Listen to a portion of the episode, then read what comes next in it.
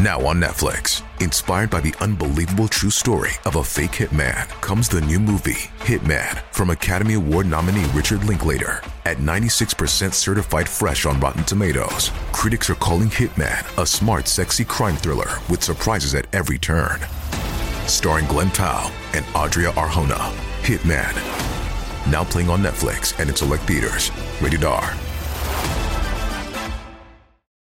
Oi, bonitas e bonitos, tudo bom com vocês? Eu sou Jaqueline Guerreiro e esse é o podcast Quinta Misteriosa, do quadro que leva o mesmo nome no meu canal do YouTube. Lá eu posto novos casos toda quinta-feira, então me acompanhe por lá também para ficar por dentro de tudo e não perder nenhum caso novo. E agora, bora começar o caso de hoje.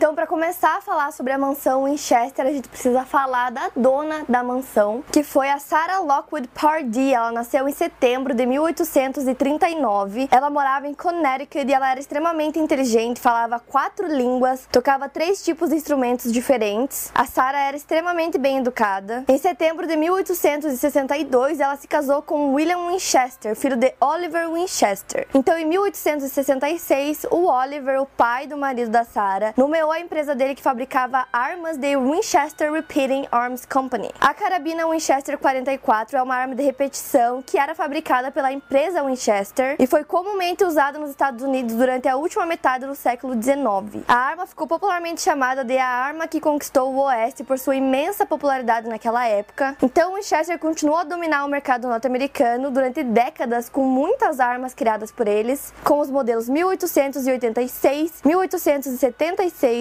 1892, 1894 e 1895, que eram os nomes das armas. Ao todo foram vendidas mais de 8 milhões de armas Winchester por todo o país. Elas foram muito usadas na Primeira Guerra Mundial. Então a empresa Winchester era gigante, era tipo muito, muito grande mesmo. No mesmo ano que o Oliver começou a empresa Winchester, a Sarah engravidou e teve a sua primeira e única filha, que se chamava Annie Pardee Winchester. Porém, infelizmente, a Annie pegou uma doença, ela teve marasmo e apenas seis semanas depois de nascer, ela faleceu. Dizem que depois que isso aconteceu, a Sarah entrou em uma depressão profunda. Ela tentou engravidar de novo várias várias vezes, mas ela nunca conseguiu. E aí, em 1880, o Oliver faleceu. No ano seguinte, o marido da Sarah teve tuberculose e também faleceu. Porém, o marido dela deixou para ela 50% das empresas Winchester. Ela ganhava cerca de mil dólares por dia. Lembrando que, pra época, gente, mil dólares por dia era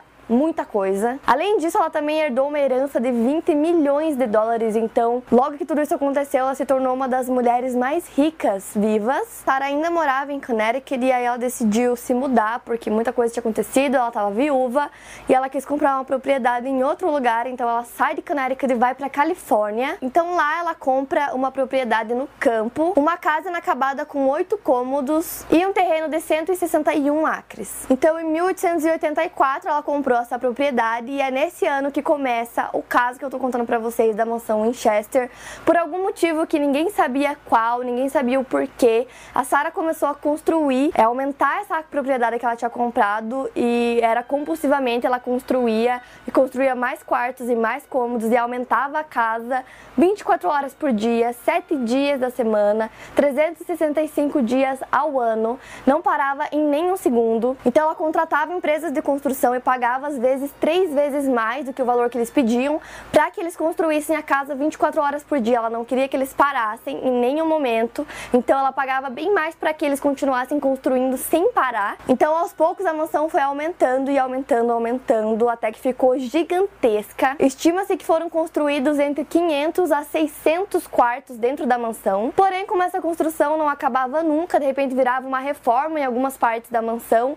Então um quarto virava alguma outra coisa coisa e de repente eles reformavam um outro cômodo que virava outra coisa. Então, entre esses 500 a 600 quartos, sobraram 164 quartos na mansão. Ao todo, a casa tem aproximadamente 2 mil portas, 10 mil janelas, 47 escadas, 47 lareiras, 17 chaminés, 6 cozinhas, 3 elevadores e 13 banheiros. A casa tem lustres de ouro e prata e uma vasta gama de cores e materiais de decoração. Depois de alguns anos, devido a uma artrite que a Sara teve, foram instalados instalado as escadas especiais na mansão. A Sarah nunca economizou na decoração da mansão, o que contribuiu bastante para sua beleza arquitetônica. Tinha muitos vitrais, que eram todos criados pela Tiffany Company, vários artigos de luxo espalhados pela casa, mas assim, no geral, muitos quartos nem tinham nada dentro e tinha cômodos que ninguém sabia qual era a finalidade, para que, que servia, o que, que era. E na verdade, a Sarah contratou engenheiros e arquitetos para começar a fazer essa construção na casa. Então todas as ideias eram criadas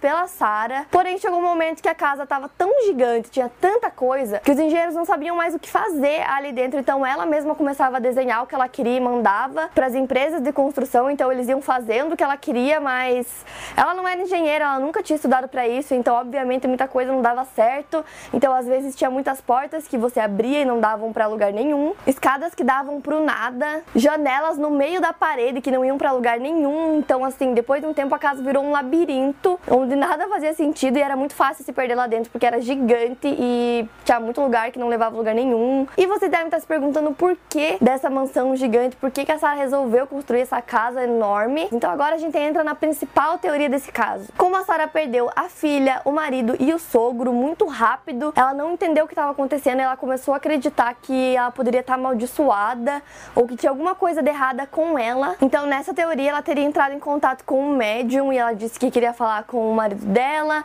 e que ela queria entender o que estava acontecendo na vida dela. Então o médium conta para ela que não só ela como a família dela inteira estava amaldiçoada pelos espíritos de todos aqueles que haviam sido mortos pelas armas Winchester. Que esses mesmos espíritos causaram a morte do marido, da filha e do sogro da Sarah e que agora ela deveria construir uma casa para ela e para os espíritos. Então tinha que ser uma casa enorme. A construção dessa casa nunca poderia parar. Então nessa teoria dizia que se em algum momento os martelos parassem de bater, ou seja, a construção parasse, o coração da Sarah também pararia. Então foi aí que em 1884 ela compra uma casa inacabada no Vale de Santa Clara e começa a construir a mansão. Quando ela comprou a propriedade, como eu disse, tinham oito cômodos e depois de anos de construção a casa já tinha sete andares. Então essa teoria explicaria várias coisas e principalmente explicaria o porquê que essa construção não acabava nunca, porquê que ela não deixava que as empresas de construção parassem o trabalho durante a noite e que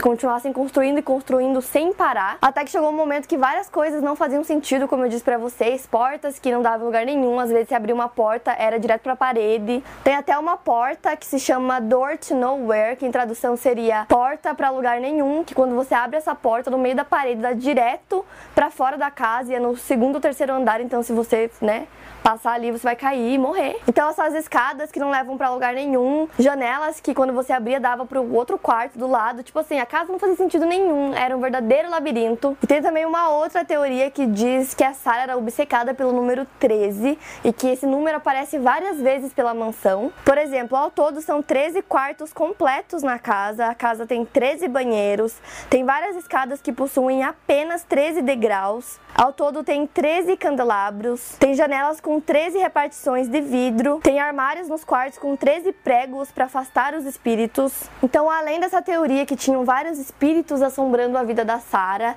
ela era uma pessoa bem excêntrica, para dizer o mínimo. Ela também tinha um cofre que ficava escondido em um dos salões de festa da mansão e lá ela guardava mechas de cabelo da sua filha Anne e do seu marido William. Outra coisa que a Sarah fazia também era dormir em quartos diferentes. Ela nunca dormia no mesmo quarto por muitos dias seguidos, porque ela achava que se ela fosse cada dia para um quarto diferente seria uma forma de espantar os espíritos, como se fosse uma forma de se proteger de possíveis ataques noturnos. Na mansão também tem uma sala que é preservada até hoje que valia na época cerca de 25 mil dólares, contendo várias peças de vidro de valor da família Winchester, incluindo uma que tinha 13 peças de cristais nela. Então aí a gente vê o número 13 novamente. Hoje essas peças valem em torno de 350 mil dólares. No terceiro andar da casa tem um quarto bem pequeno que até hoje não se sabe qual foi o uso dele na época que foi criado. Pode ter sido para alguma coisa específica ou ele era apenas um sótão para guardar objetos, mas dizem que se você ficar em pé bem no centro do quarto quarto e falar. A sua voz faz eco por todo o quarto. Um dos lugares mais cabulosos da mansão é o porão. Isso porque várias pessoas já disseram ter visto um fantasma que mora lá chamado Clyde e que ele sempre aparece com uma caixa de ferramentas ou empurrando um carrinho de mão. E não foi nenhuma nem duas pessoas que viram esse fantasma, várias pessoas relataram a mesma coisa. Em 1906, um terremoto abalou a cidade e a mansão, que antes tinha sete andares, foi reduzida para apenas quatro. A torre central da mansão foi totalmente demolida e nunca mais foi reconstruída. E a única evidência de que essa torre um dia existiu é um cartão postal de 1900 que é mantido pela Biblioteca Pública de São José. Então a mansão é gigantesca até hoje, mas antes do terremoto ela era ainda maior. Existem algumas lendas que dizem que a Sara fazia alguns rituais na casa para tentar pacificar os espíritos malignos que moravam ali. Então ela realizava sessões para se comunicar com os espíritos. Logo após as sessões terminarem, um sino era tocado que podia ser ouvido em toda a casa. A Sara não era muito de conversar e pouco se sabia sobre a sua rotina, como ela passava os seus dias. Então era comum que ela sempre tivesse escondida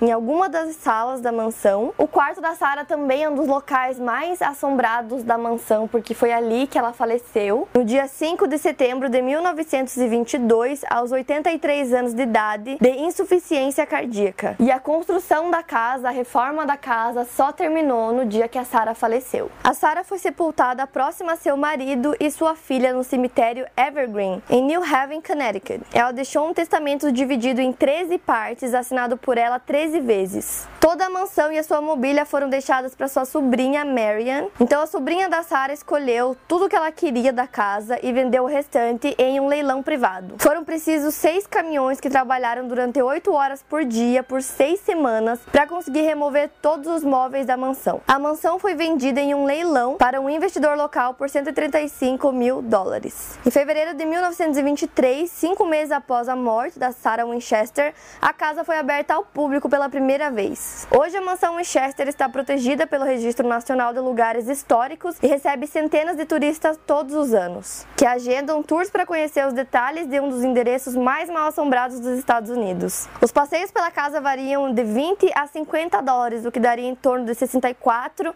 a 160 reais, e duram de uma a duas horas. É possível comprar os ingressos através do site oficial da Winchester Mystery House. Então essa é a verdadeira história da mansão Winchester que acabou inspirando um filme chamado A Maldição da Casa Winchester. Eu nunca assisti. Ele foi lançado esse ano, então eu não sei dizer para vocês se o filme é bom, se não é, se é verídico a história original. Para mais casos, siga meu podcast aqui no Spotify. Lembrando que os casos novos saem primeiro lá no meu canal do YouTube toda quinta-feira. Obrigada por ouvir, até o próximo caso.